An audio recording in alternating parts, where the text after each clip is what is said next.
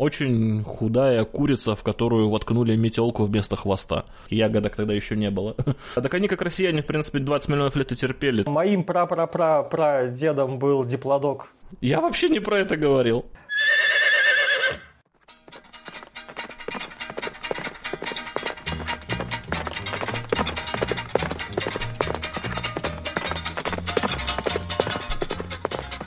Привет, у микрофона Скептиконь, поэтому и Гуго и все такое. И сегодня Скептиконь отправляется в глубокое прошлое, а, в эпоху здоровенных ящеров, динозавров, и будет помогать мне разбираться с этой темой Дмитрий Соболев, автор и ведущий YouTube-канала «Упоротый палеонтолог». Привет, Дмитрий.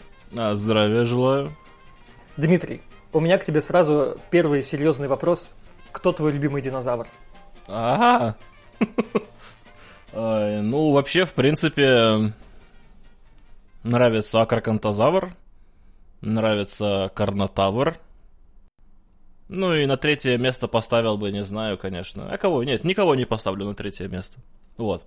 Остальные, нет, вообще неправильно говорить, что они какие-то там мне отдельные нравятся, представители, то есть нужно немножко по-другому этот вопрос ставить, точнее даже, даже на него отвечать, то есть надо среди какой группы мне больше всего нравится.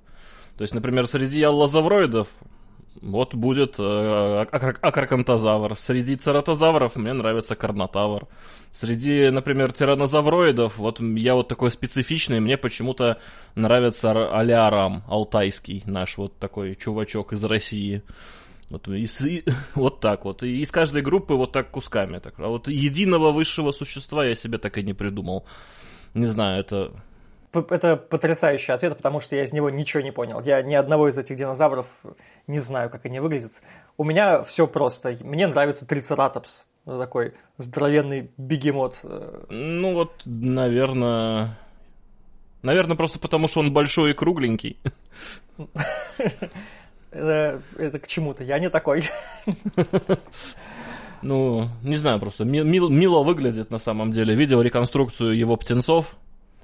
Э, эти милые шарики прямо, жирные, все в складочках. Да. Мне еще нравится терноз... Э, мне еще нравится трицератопс тем, что ты знаешь, может, э, поп-культура нам предоставляет иногда такие варианты, что Терминатор против Рэмбо, там Тиранозавр против какого-нибудь Диплодока, что-нибудь еще такое. И ну, очень часто... Тиранозавр против Диплодока это вряд, вряд ли. Ну вот, я, я к, к тому и говорил, что это вряд ли, но э, прикол с трицератопсом как раз в том, что он жил с тиранозавром в одну эпоху, и он теоретически мог сражаться с э, тиранозавром.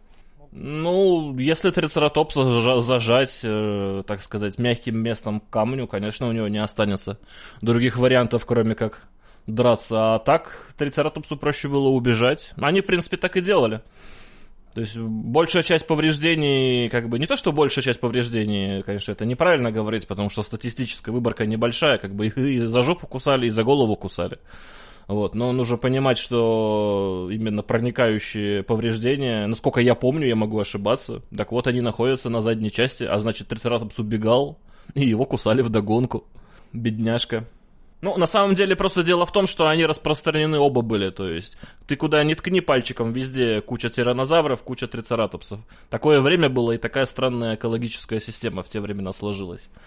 Ты мне скажи, кто такие динозавры вообще? То есть дай определение. Слушай, на самом деле палеонтологи-то прямо вот стопроцентно не могут. Ну, короче говоря, динозавры это... Короче говоря, самое простое. Динозавры это одна из групп архозавров. Сухопутные, чаще всего двуногие, животинки, жившие, появившиеся примерно 230 миллионов лет и живущие до наших дней. Вот, то есть, не знаю, на самом деле проблема с динозаврами в том, что не всегда понятно, на каком месте заканчивается э, предковая группа динозавров, то есть динозавроморфы, да, и когда начинается чисто динозавр настоящий. То есть был, например, такой чувачок, как пизанозавр, длиной 1 метр. И все его считали предком, значит, птицетазовых динозавров. А потом оказалось, что он настолько примитивный, что он не динозавр и вообще в эту группу не входит. А какие э, отличительные признаки тогда у динозавров и их предков? Почему их выделяют отдельно? А, вообще, в принципе, если говорить, вот для начала начнем с чего вообще? Откуда динозавры родом? То есть есть группа сухопутных животных, которых называют архозавры. Они появились, э, возможно, в конце пермского периода, возможно, в начале триасового, это уже как бы мелочи. Это примерно 250 миллионов лет назад. Вот.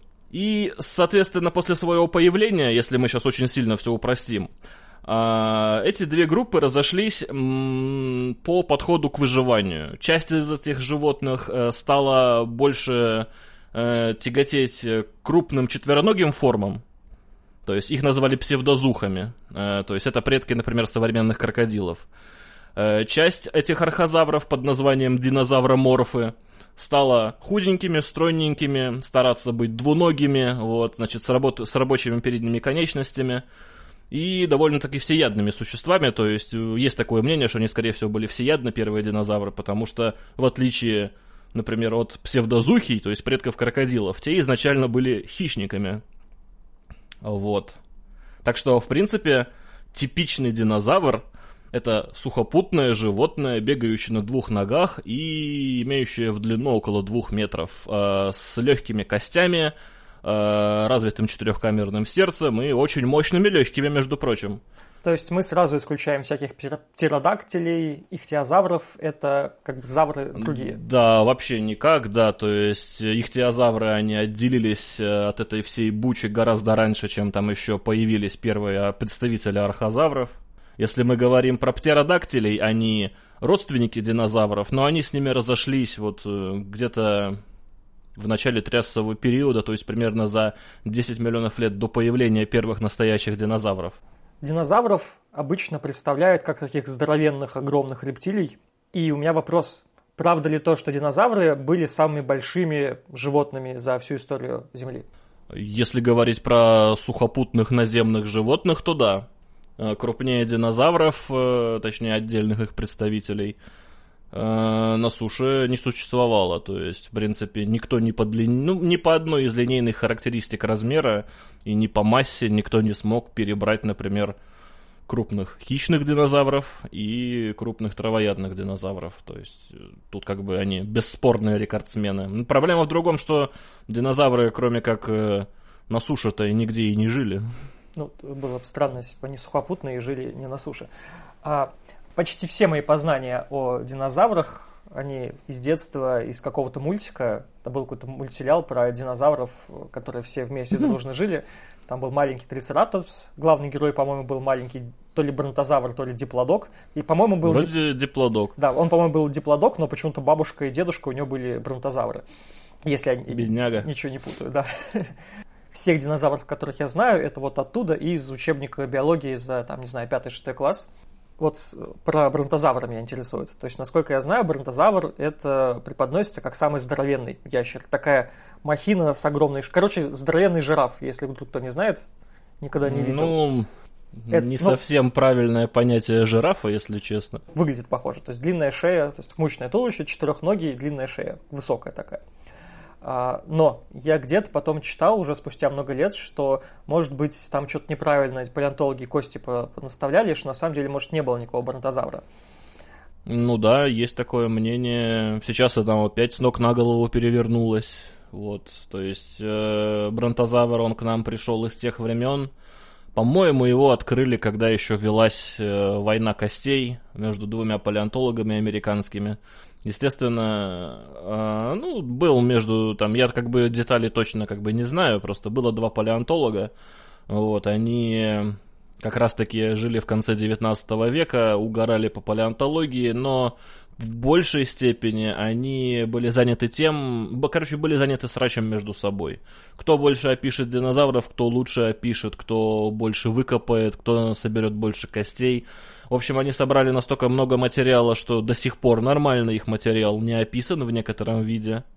Вот. Плюс э, описание динозавров и их реконструкции были настолько же революционны, насколько были неправильны. То есть э, среди их реконструкций было очень много химер, когда кости какого-нибудь рогатого динозавра входили в состав какого-нибудь длинношеего завропода когда начинали люди разбираться с окаменелостями, оказывалось, что из одного динозавра получается целых четыре.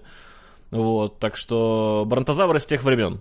То есть он, скорее всего, химерный, вот, а, но сейчас вот есть определенные подвижки, что все-таки, как бы, раз название бронтозавр уже есть, и оно, как бы, в принципе, за какой-то реконструкцией закреплено, давайте, значит, вычленим максимально этого завропода из этой реконструкции, назовем его бронтозавром, опишем его, и пусть все будет хорошо.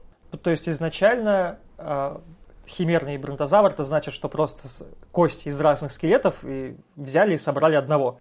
А когда открыли динозавров? То есть вот ты рассказываешь про палеонтологов 19 века, которые вот больше всего открывали, но, насколько я понимаю, где-то она там зародилась. Ну, в принципе, что-то более-менее такое подвижно похожее на палеонтологию началось, я так помню, где-то в, 20, в 10-20-х годах 19 века.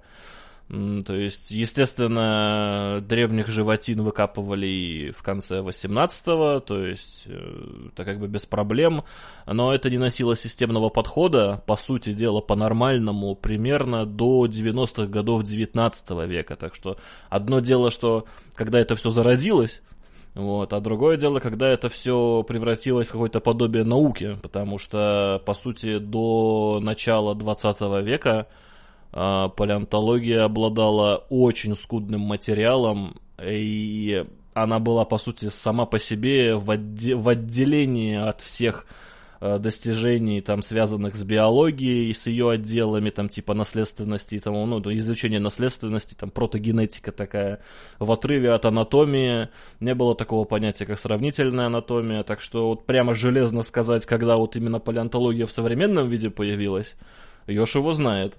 Но первые намеки на то, что вот начали набирать материал, это 10-е, 20-е годы 19 века, как по мне кажется. Вот со времен обнаружения мегалозавра и игуанодона. То есть получается, что до там, 19 века условно люди даже не знали, что там много миллионов лет назад жили вот такие зверюшки огромные. В принципе, никто не особо-то был уверен и в 19 веке, то, что им миллионы лет, потому что ну, как бы сам прекрасно знаешь, что геологическая история Земли, она восстановлена была в более-менее примерном виде, ну, довольно-таки недавно. Вот, ну, с указанием, что там 4,5 миллиарда лет, там газопылевое облако, радиоуглеродный анализ, все вот это веселье. Естественно, в 19 веке такого не было, оперировали совсем другими числами, но, ну, вот, вот, ну, хотя бы вот уже с чего-то начали же неплохо. Да. А сейчас ученые с какого периода считают э, эпоху динозавров? Кайнозой – это наша эпоха, да? То есть там, что там было? Юрский период, мезозой? По сути, динозавры появились в конце триасового периода, но главенствующую вот именно роль появились примерно 220-230 миллионов лет назад. Вот. А действительно серьезным таким э, вот фактором который воздействовал на биосферу и составлял, в общем-то, экологическую всю вот эту вот основу, это уже начало юрского периода, скорее всего, где-то около 190-180 миллионов лет. Вот это как раз-таки те самые времена, когда примитивные динозавры, которые, как я их описывал, да, 2-3 метра в длину, двуногие, с облегченным скелетом, такие вот сами по себе поджарые существа – вот, они постепенно начали, как говорится, диверсифицироваться в разные экологические и пищевые ниши.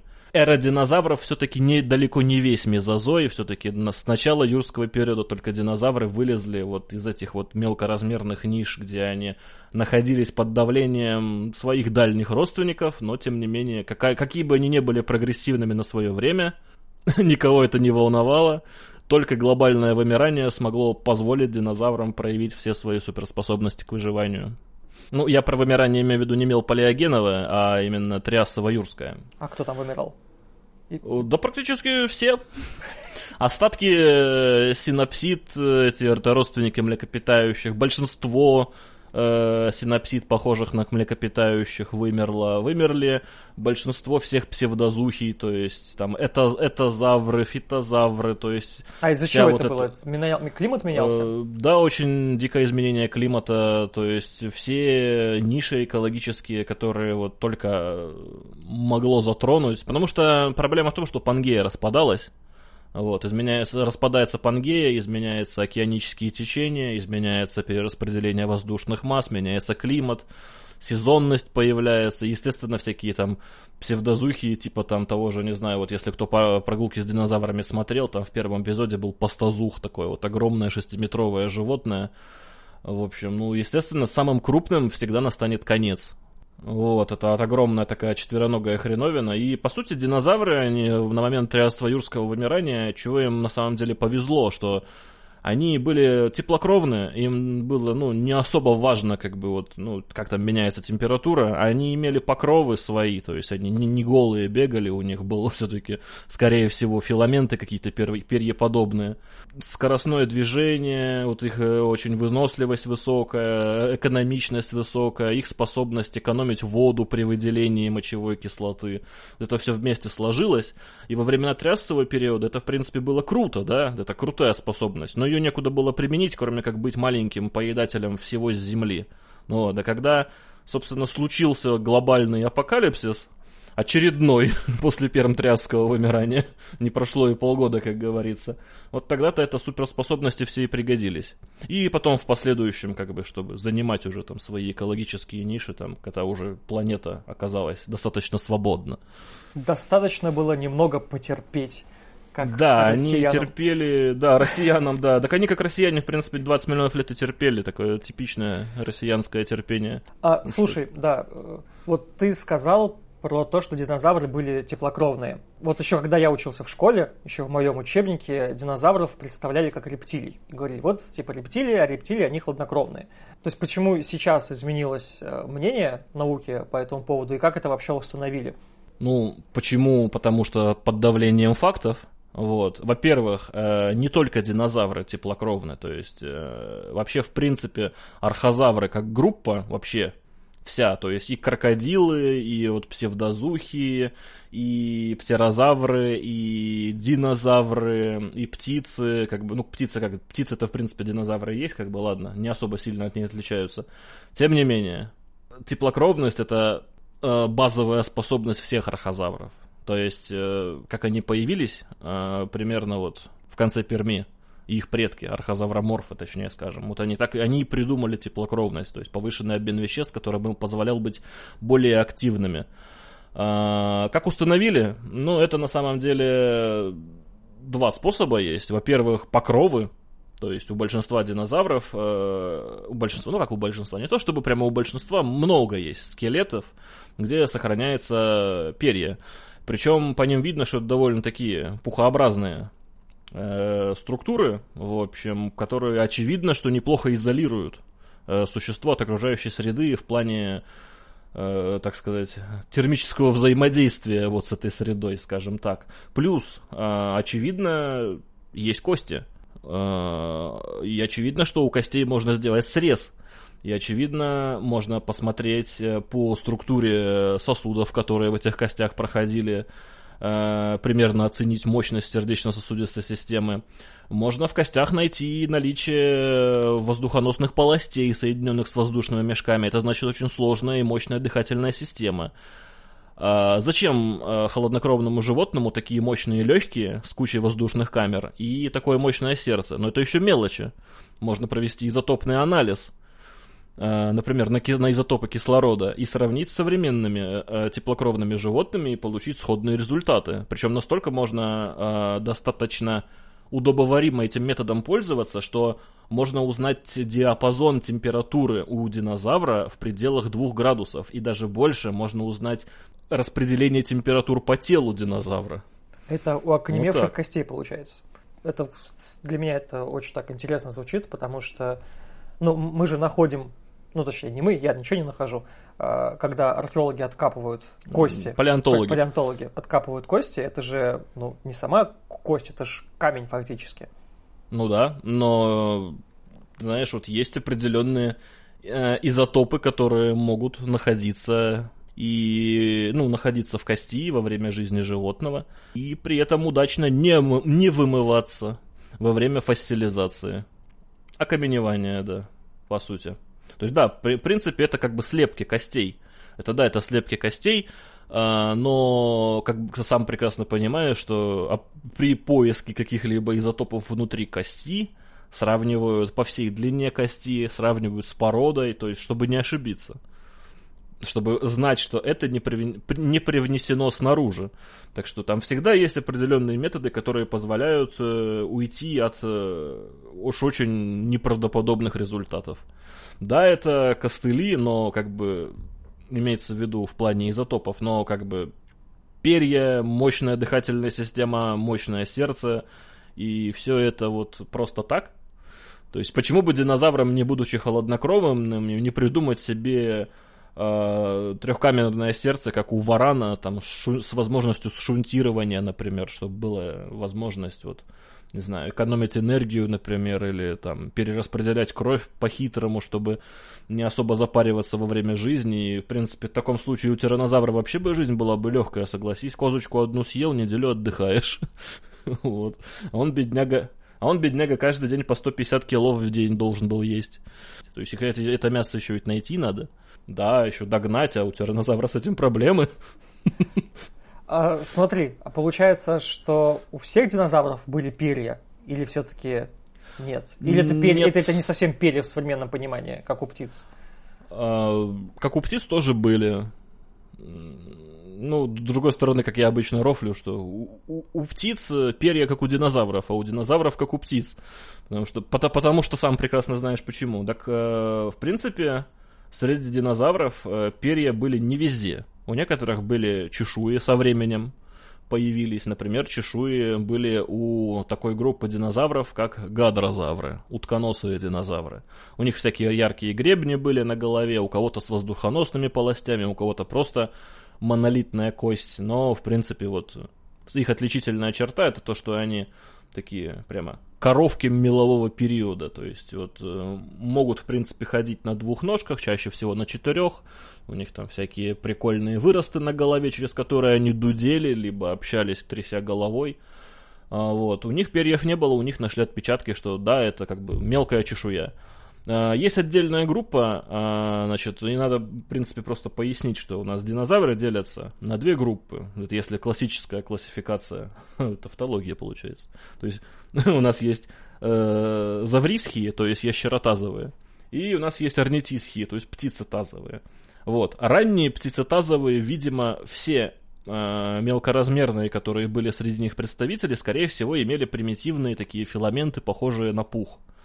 То есть это не было настоящее перо в современном понимании. Это было вот именно такое вот примитивное, перьеподобное, такая вот э, хреновинка, которая э, появилась из э, примитивной архозавровой чешуи. Правильно ли я понимаю, что вот эти птицетазовые это предки современных птиц? Не-а.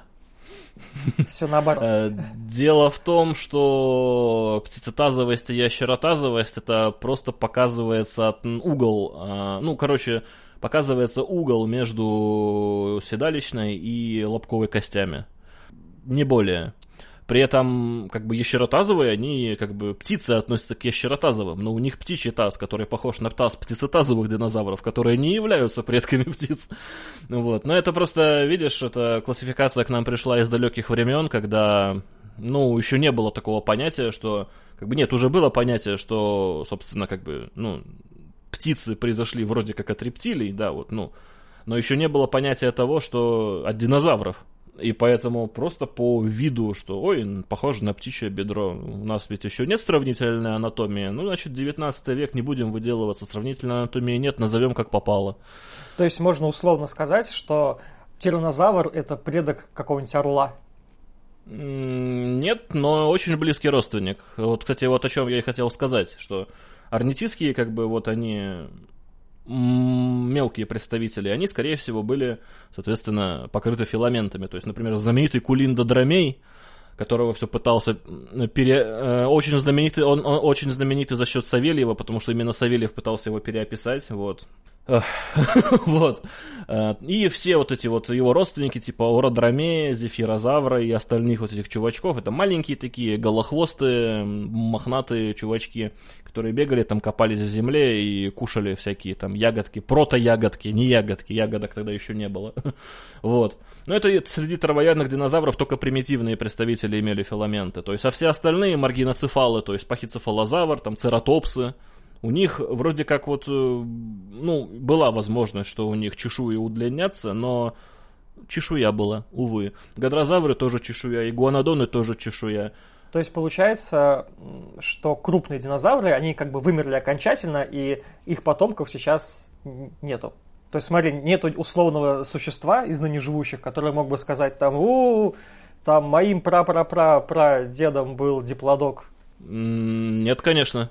Э, выжили, выжили только авиалы. Среди птитотазовых динозавров, э, значит, э, только примитивные ранние представители имели пухоподобные выросты, вот, видимо, жили в полярных условиях. В остальных случаях, что среди трицератопсов, что среди гадрозавров, независимо от размеров, видимо, э, чешуя, да и только. Ну и как бы, в принципе, эти представители, они жили в основном в достаточно тепличном климате. Если мы говорим про ящеротазовых динозавров, то здесь уже гораздо веселее. То есть цератозавры не имели э, соответственно, перьев, это были чешуи, это были остеодермы, в общем, такой довольно примитивный мужицкий покров. Аллозавроиды, то есть это кархародонтозавры, это метриаконтозавры, это неовинаторы, это сам аллозавр, батя всех аллозавров и символ палеонтологии США. Тоже была чешуя вне зависимости от размеров. Целая группа отдельная, собственно, ящеротазовых динозавров, которые мы называем цулурозавры. Самая прогрессивная группа хищных динозавров. Вот, она была полностью целиком перната, за исключением только крупных представителей. То есть самые известные представители целурозавров это у нас терезинозавры, это у нас тиранозавры, это у нас рапторы и это у нас птицы. Это вот четыре самых известных группы. Вот, они имели перья. Но есть исключения. Если, например, какой-нибудь... Э, если мы говорим про тиранозаврит, да, то у тиранозавра и его ближайших крупных родственников перьев не было. Вообще. Но у него и чешуи тоже, скорее всего, не было. То есть у него была голая кожа. В общем, такая голая кожа по текстуре, похожая на кожу, скорее всего, каких-нибудь слоников. Вот. А его, например, э, дальние родственники, например, Ютиранус, которые жили в Северной Азии, э, по-моему, где-то 92 миллиона лет назад – они были полностью покрыты пухоподобными филаментами, которые похожи на филаменты современных птиц, то есть вот на пух современных птиц. Ну, как бы там и погодка была соответствующая, так что даже при длине в 9-10 метров Ютиранус был полностью покрыт пушком и как бы не стеснялся. Причем э, перышки были по 20 сантиметров. То есть, как бы, как, как животное 10-метровое, такие перышки. Но, в принципе, если бы мы посмотрели на это животное вот издалека, издалека желательно, Потому что, ну, во-первых, это динозавр, он увидит тебя раньше, чем ты его, вне зависимости от его размеров. Зрение отличное было, как бы глаза отлично устроены. Вообще, в принципе, динозавры любили глазами, у них со слухом достаточно серьезные проблемы были. Ну, имеется в виду, они не были инвалидами по слуху, просто если мы сравниваем, например, с современными млекопитающими, которые ориентируются в основном на запах и слух, то динозавры в основном ориентировались на глаза, на зрение и на, собственно, запах, но в несколько меньшей степени, чем современные млекопитающие. Но это опять же связано с тем, что млекопитающие, в принципе, жили в, там, внизу, в траве, где, ну, как бы, ну, ближайшая трава от тебя все поле зрения перекрывает, да еще и ночью, то есть зачем тебе зрение развивать? Вот. Так что, в принципе, такое влияние жизни среди динозавров на млекопитающих до сих пор оказывается тем, что у них самый мощный нюх и самый мощный слух. Вот. А, среди каждой группы, среди каждого группы этих целурозавров были обнаружены пернатые представители. Ну и, естественно, всем известные рапторы и всем известные птицы. Они имели нормальное оперение, вот то, которое мы увидим на современных птицах. В принципе, как бы, если мы говорим про ближайших родственников птиц, то есть есть такая группа среди целурозавров, называется паравиесы, то есть параптицы, если так упростить. Вот. В эту группу пара птиц входят, собственно, рапторы, называем по-нормальному дромеозавридами. Туда входят троодонтиды, это м, такие легкие, э, тоже теплокровные, то есть с таким же серповидным когтем. Просто такая лайт-версия рапторов, которая больше приспособлена еще для всеядности. То есть рапторы, они были, по сути, все практически хищниками. Э, троодонтиды, это была вот их такая облегченная мелкая копия, но только с возможностью еще и покушать плоды, там, покопаться, то есть, ну, как перебиться. Да, лайт-версия, только более универсальная, ну, еще более умная, то есть. Вот. И, кстати, многие из их представителей очень часто были ночными животными. Ну и третья группа это, собственно, авиалы. Это птицы. Тот момент, который я хотел затронуть, про то, как исследуют образ жизни динозавров. То есть вот ты сказал, что вот эти вот ночные были, эти там были хитрее. То есть мне интересно, как э, по окаменевшим костям ученые понимали, что вот это, значит, ночной динозавр, а это вот еще и мало того, что ночной, он еще и умный. Ну, э, с мозгами все просто, можно слепок черепной, черепной коробки собрать. В общем, и посмотреть, как что какой отдел не... больше развит? Да, то есть надо просто, ну, опять же, нужно с слепком черепной коробки нужно быть осторожным, потому что очевидно, что мозг сам по себе, он как бы в черепной коробке не находится. Он находится там вместе с оболочками мозговыми, их там не одна оболочка, нужно понимать, что он находится рядом э, со всякими там кровеносными синусами, то есть, например, у динозавров мозг охлаждался достаточно мощной системой э, из, э, ну, как это называть-то? Вентилятор. Что-то типа венозного, нет, там было жидкостное охлаждение, как на крутом компьютере. Э, это все еще выводилось, скорее всего, в верхнюю височную ямку, то есть это прям радиатор наружу, там все по-хитрому было сделано. В общем, э, просто слепок мозга сам по себе, он как бы не особо полезен, но в целом представление можно понять, заиметь точнее.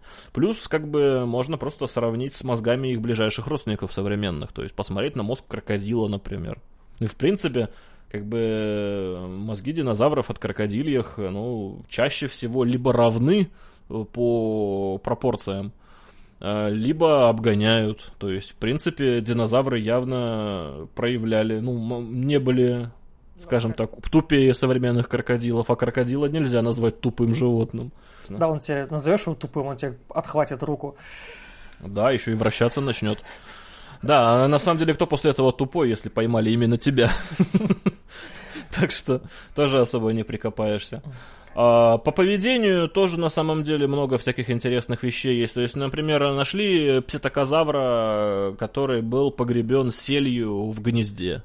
Его замыло, в общем, выкопали, короче, выкопали э, взрослую особь, по крайней мере, по возрасту, там ему было где-то 2-3 года. Э, выкопали там, и вместе с ним там еще десяток или даже больше было маленьких птенцов, соответственно, пситокозавра. А, потом еще, кстати, оказалась фишка в том, что это не их родитель, это был э, с прошлого помета детеныш. То есть, получается, родители были за пределами гнезда и оставили, значит, э, своего прошлого значит, э, дитя охранять своих младших братьев и сестер. Ну, короче, не вывез, залило. Э, находили следы, э, где было видно, что динозавры, например, э, танцуют. То есть вот это вот, когда вот, знаешь, когда птицы начинают там ногами шаркать, это вот такое поведение постройки ложного гнезда. Вот у крупных животных типа тиранозаврит такое поведение, видимо, могло быть. Я бы не хотел оказаться рядом с тем местом, где такуют тиранозавры.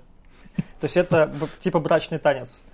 Да, то есть это все сложно. Вообще, в принципе, динозавры любители как бы именно что э, запах и э, любители запаха и внешнего вида, и в принципе большинство динозавров имеет достаточно много намеков на то, что, например, головные гребни кератиновые были различные, причем у разных видов разные. Э, соответственно, скорее всего, на них и окраска была разная. То есть, в принципе, видимо, как бы не все всегда сводилось к банальной драке, кто сильнее. Такая вот фишка. Так что поведение динозавров можно действительно вытащить из костей. А, даже элементарно иногда можно понять, что повреждения были получены, например, от э, родственного животного, то есть животного твоего вида, или от другого животного. Так, например, было выяснено, что аллозавры между собой дрались вполне достаточно активно, но при этом очень часто случаются ситуации, что находят покусанные кости аллозавров другими представителями фауны, их конкурентами, например, цератозаврами, и наоборот. То есть вот уже видно, что какое-то взаимодействие между видами есть. это все, конечно, редко, но когда такое находится, это прямо вай как круто. Смотри, ты столько названий используешь у динозавров всяких разных. Я большую часть из них я сейчас слышу первый раз. А, а сколько вообще найдено видов динозавров? Ну, тут на самом деле достаточно проблемно число точное назвать. Ну, не, не обязательно точное, просто порядок. Ну, точно больше 1700 описано. А, в принципе, я где-то слышал уже оценку под 3000. Вот, то есть, э, ну и надо еще учитывать, что большинство из них существа довольно маленькие, то есть э, крупных динозавров действительно, ну, короче, э, динозавр крупнее человека это уже достаточно сильная редкость. Надо это понимать. То есть большинство динозавров это маленькие животные, в принципе, они ничем особо не отличаются от современной фауны. То есть это животные примерно от э, кошки до слона, вот большая их их часть. Но иногда взрывало, вот там, типа гиганотозавр там, или какой-нибудь сиац, или тиранозавр там. Вот мне кажется, в этом месте лежит э, популярность динозавров, что при слове динозавр сразу представляется огромный гигантский ящер, типа там тиранозавра, диплодока, бронтозавра того же самого. И поэтому, то есть все динозавры ассоциируются вот с этими здоровыми чуваками. Ну, здоровых дальше видно. То есть, в принципе, опять же, Спилберг популяризовал, может быть, палеонтологию динозавров даже точнее тут даже больше динозавров, чем палеонтологии, именно через крупных представителей. Э, даже если мы будем говорить про рапторов, которые там вот в фильме есть, ну, конечно, не, там не велоцирапторы, там диенонихи, но тем не менее, как бы, ну, видимо, не читал первоисточник, чувак. Вот, чем даже там были выбраны не самые маленькие представители группы. То есть я бы не удивился бы, если, если бы тогда знали о ютарапторах, ну, он бы взял бы ютарапторов, а не диеноников. То есть ютараптор это еще больше была шкафина такая, на по весу как медведь. В общем, но только медведю с ней лучше не встречаться, если честно. В общем, то тоже вот Юта Раптор самый большой раптор. И если бы у Спилберга была возможность, он бы взял самого большого раптора. А еще страшно, когда знаешь, как они должны выглядеть. Но парк юрского периода нельзя винить как бы в нереалистичности, потому что на, на момент вот написания сценария вполне себе реалистично выглядели. Сойдет вообще нормально. Так, этих мы обсудили, ящериц пушистых. А, они все не предки птиц. То есть они все вымерли окончательно, там, 60 миллионов лет назад. А сейчас-то вот птицы, ты говоришь, это динозавры. Вот они, они да, они произошли от каких-то мелких э, динозавров. Да, вот от той самой группы авиалов, куда входят, собственно, рапторы, а. траодоны и сами птицы. А, то есть вот рапторы это, типа, по сути, предок... Нет, не предок. Я все пытаюсь, это... на... я все пытаюсь найти, зачем я этот вопрос задаю, я пытаюсь найти какой-то образ яркий, что можно сказать, что не просто он там мой родственник, а типа предок. Вот есть какой-то известный чувак, это знаешь, как сейчас это знаешь, вот когда какие-нибудь дворяне ведут свои династии от каких-нибудь древних там Карла Великого, там Гая Юлия Цезаря, вот, можешь сказать, а я там орел веду свой род от тиранозавра. Ну, скажем так, орел будет для тиранозавра не знаю, там, 16-юродным дедушкой, что-то такое. Наоборот, там... внуком. В смысле, орел? Для тиранозавра будет 16-юродным внуком, наверное. Почему дедушка это будет? Он же сейчас живет. А, то я же я-то вроде про тиранозавра говорил. Ну, э, короче говоря, смысл в том, что вот, да, в принципе, птицы отделились от целурозавров остальных, э, соответственно, и, рост, и предков рапторов и троодонтит примерно 170 миллионов лет назад. Но проблема в том, что эм, прям такого железного предка, которого можно вот взять, выцепить и сказать, что вот именно это животное вот было действительно предком птиц, так вот не получится сделать. Но в принципе известно, что из себя это животное представляло. То есть, как бы, как, как минимум, это, это понятно. То есть, это, во-первых, э, маленькое животное где-то длиной сантиметров там 60-70, скорее всего. Может быть, максимум метр, если у него был достаточно длинный хвост. Это, в принципе, скорее всего, существо всеядное. Это, очевидно, полностью пернатое животное, которое, очевидным образом, не умеет летать. Вот, это такой вот гипотетический маленький предок птиц. По сути, просто очень худая курица, в которую воткнули метелку вместо хвоста. Вот. Ну и голова, наполненная зубами вместо Мозгов. клюва. Да, и да, мозгов еще меньше, чем у курицы. Но это не мешало ему жить, в принципе, многие... Да, не мешало жить, то есть, скорее всего, это животное обитало где-то в лесной подстилке, э, где-то, где можно было укрыться в тени, имело покровительственный окрас, любила танцевать, махать своими протокрылышками с протоперьями. Ну, там уже были не протоперья, уже нормальное такое оперение.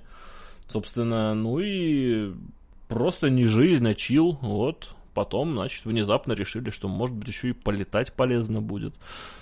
А вот как они решили полетать, это уже другой разговор. Падали со скалы часто.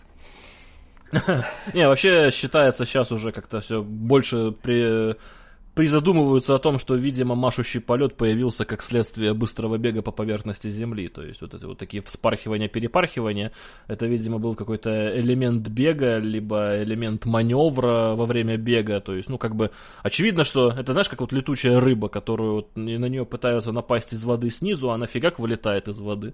То есть, вот, видимо, как бы для первых э, птиц, предков птиц, видимо, вот это вот вспархивание и резкие повороты на лету, на таком протополете, скажем так, это, в принципе, был способ уйти от преследования. А, в принципе, например, предки рапторов эту способность тоже имели, но они ее использовали для другого. Они использовали ее для того, чтобы на добычу запрыгивать и цепляться за нее своими большими когтями. И плюс они использовали крылья для прямого маневрирования на земле. То есть у них, по сути, были аэродинамические тормоза, которые позволяли им чуть ли не на месте разворачиваться на полной скорости. Так что тут, в принципе, как видишь, перья изначально появились не для того, чтобы летать. Да, они, они появились для того, чтобы было э, как перед другими повыделываться всякими цветастыми штуками, плюс, э, чтобы заиметь покровы для термоизоляции, а потом еще перья пригодились как аэродинамическая поверхность для бега.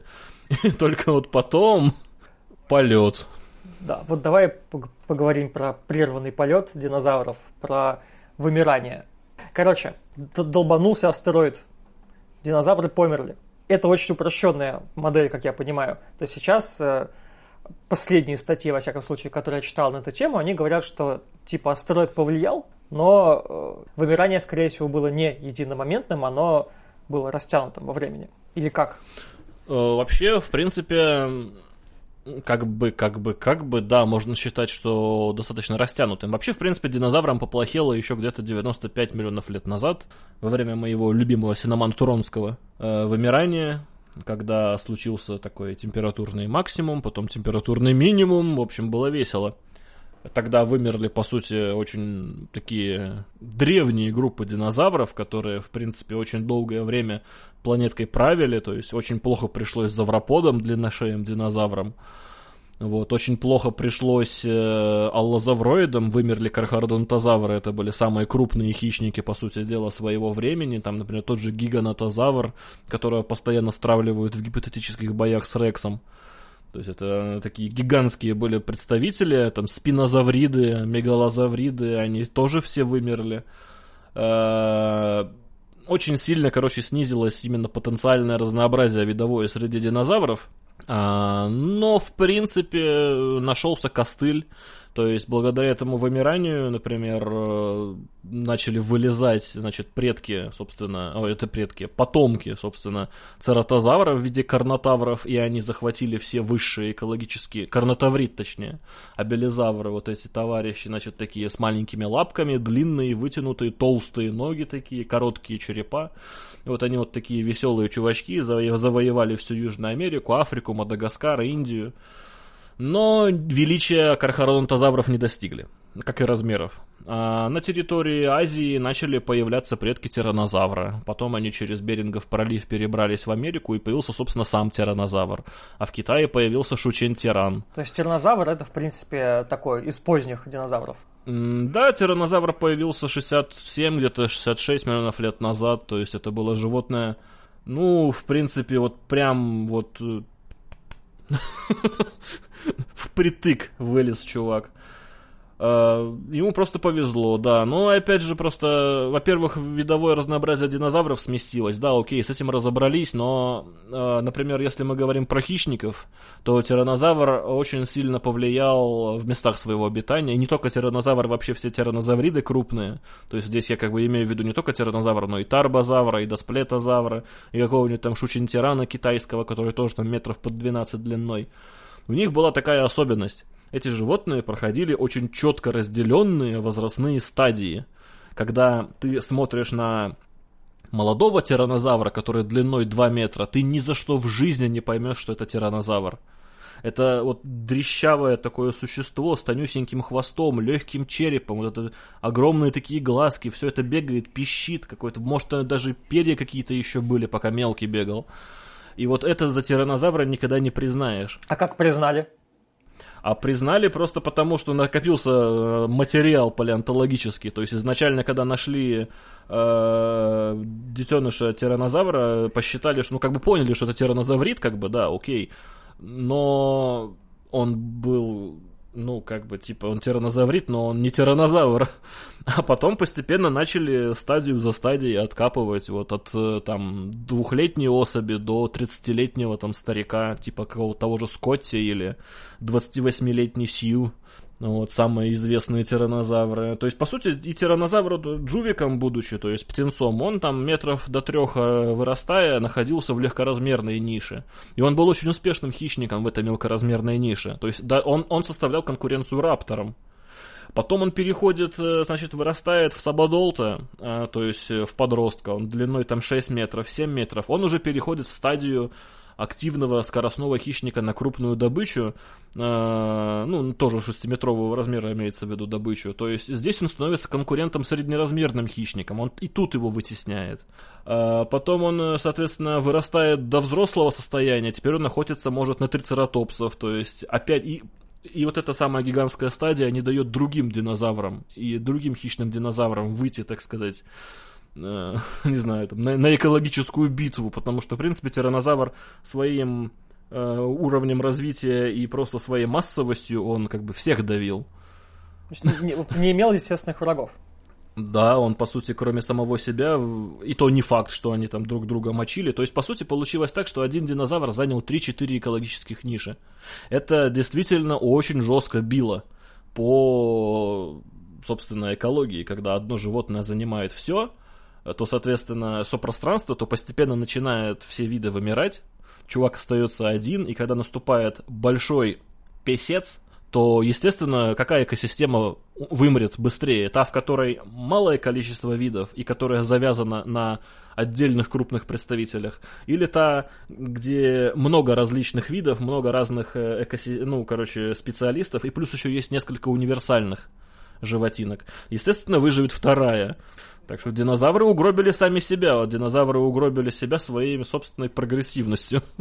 А астероид тут вообще какое-то влияние оказал? А, вообще, да, скорее всего, если бы не астероид, то в каком-то виде динозавры все равно бы выжили, это понятно.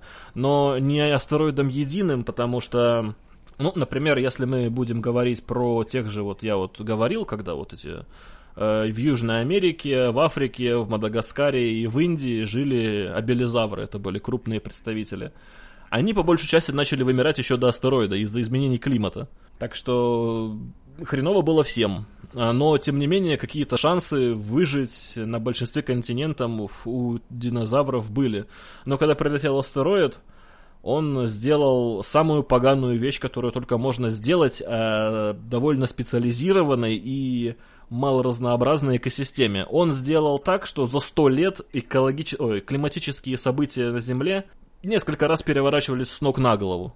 То есть э, для животного, которое большое, которое растет долго, которое размножается не каждый год, которое, может быть, не один год за своими потомками следит, вот такие бухты-барахты, это как бы не очень вкусно, потому что, ну, просто элементарно даже, если, если нарушить цикл размножения такого существа, как тиранозавр, скорее всего, если несколько лет так повторять, то на этой территории тиранозавров просто не останется, останутся только те, кто будет вот, доживать свои дни. Понятное дело, что стрессующее из-за недоедания животное, оно как бы будет заботиться в первую очередь о том, чтобы покушать, а не для того, чтобы размножаться. Но это, правда, вот не отвечает на вопросы, почему такие мелкие представители, как траодоны, вымерли. Тоже странно на самом деле. Почему млекопитающие выжили, а траодоны вот почему-то нет. Больше размножались, я не знаю. На самом деле млекопитающие тоже там процентов 80 повымирали, там больше, чем 80 но как бы... Может, просто исчезли крупные хищники, и поэтому а, ну, то есть изменилось э, соотношение экологических ниш. То есть крупные хищники перестали мешать э, другим видам развиваться более мелким. Ну, так а в чем проблема-то? я вот, я вот как раз таки вот, э, я вот тут и не знаю, связи-то особо и нет. Ну, вымер тиранозавр и вымер, как бы. Окей, ну тогда вот как вот была ситуация в Южной, ой, в Южной, в Северной Америке, когда не было крупных хищников. А рапторы просто взяли и начали расти. Появился ютараптор. А как только появились опять крупные аллозавроиды, он взял вымер. То есть, как бы, все, ну, святое место пусто не бывает, оно и не было пустым. Вот, и как бы и, и, тогда погодка тоже была не, не ахти какая вкусненькая, но тем не менее, как бы, ну, никто не вымирал настолько бешеными темпами. Так что вот для, не, не, не каждую группу динозавров можно объяснить только климатом или только астероидами. То есть это нужно, не знаю, стоять там вот чисто над планетой в этот момент и свечку держать, смотреть, что происходило на самом деле. То есть, возможно, в принципе, вымирание динозавров, как минимум наземных динозавров, я имею в виду, вот их называют не птичьими динозаврами, вот именно вымирание не птичьих динозавров целиком и полностью, это, скорее всего, обидная случайность. Вот так. Ну окей, я думаю, что на этом, кстати, можно вполне себе закончить основную часть выпуска, потому что мы так головом по Европам пробежали, получается, по всем основным вопросам, которые, во всяком случае, меня интересовали. Я для себя что-то узнал. Но, конечно... Интересно, а люди поймут вообще, а, о чем я говорил? Я надеюсь. Лю- люди, напишите в комментариях, поняли ли вы. а, если не поняли, то подписывайтесь на канал Дмитрия, упоротый палеонтолог. Там все он разъясняет более подробно. С картинками? И матюгами. Не, матюгов нету. Матюги только на стримах, но это другое дело. Это когда какую-нибудь статью читаешь и, короче, ее комментируешь в прямом эфире. Ладно, Дмитрий, спасибо тебе за то, что ты согласился принять участие в этом выпуске. На этом я с вами прощаюсь. Но своих патронов я, как обычно, приглашаю в послекаст, где мы еще минут 15 посидим с Дмитрием, и он расскажет про то, где же искать достоверную информацию в популярных источниках про динозавров, если вы вдруг решили как-то погрузиться в эту тему и узнать э, про динозавров, что чуть больше, чем было показано в фильме «Парк юрского периода». Вот. Всем пока. И да, всем пока.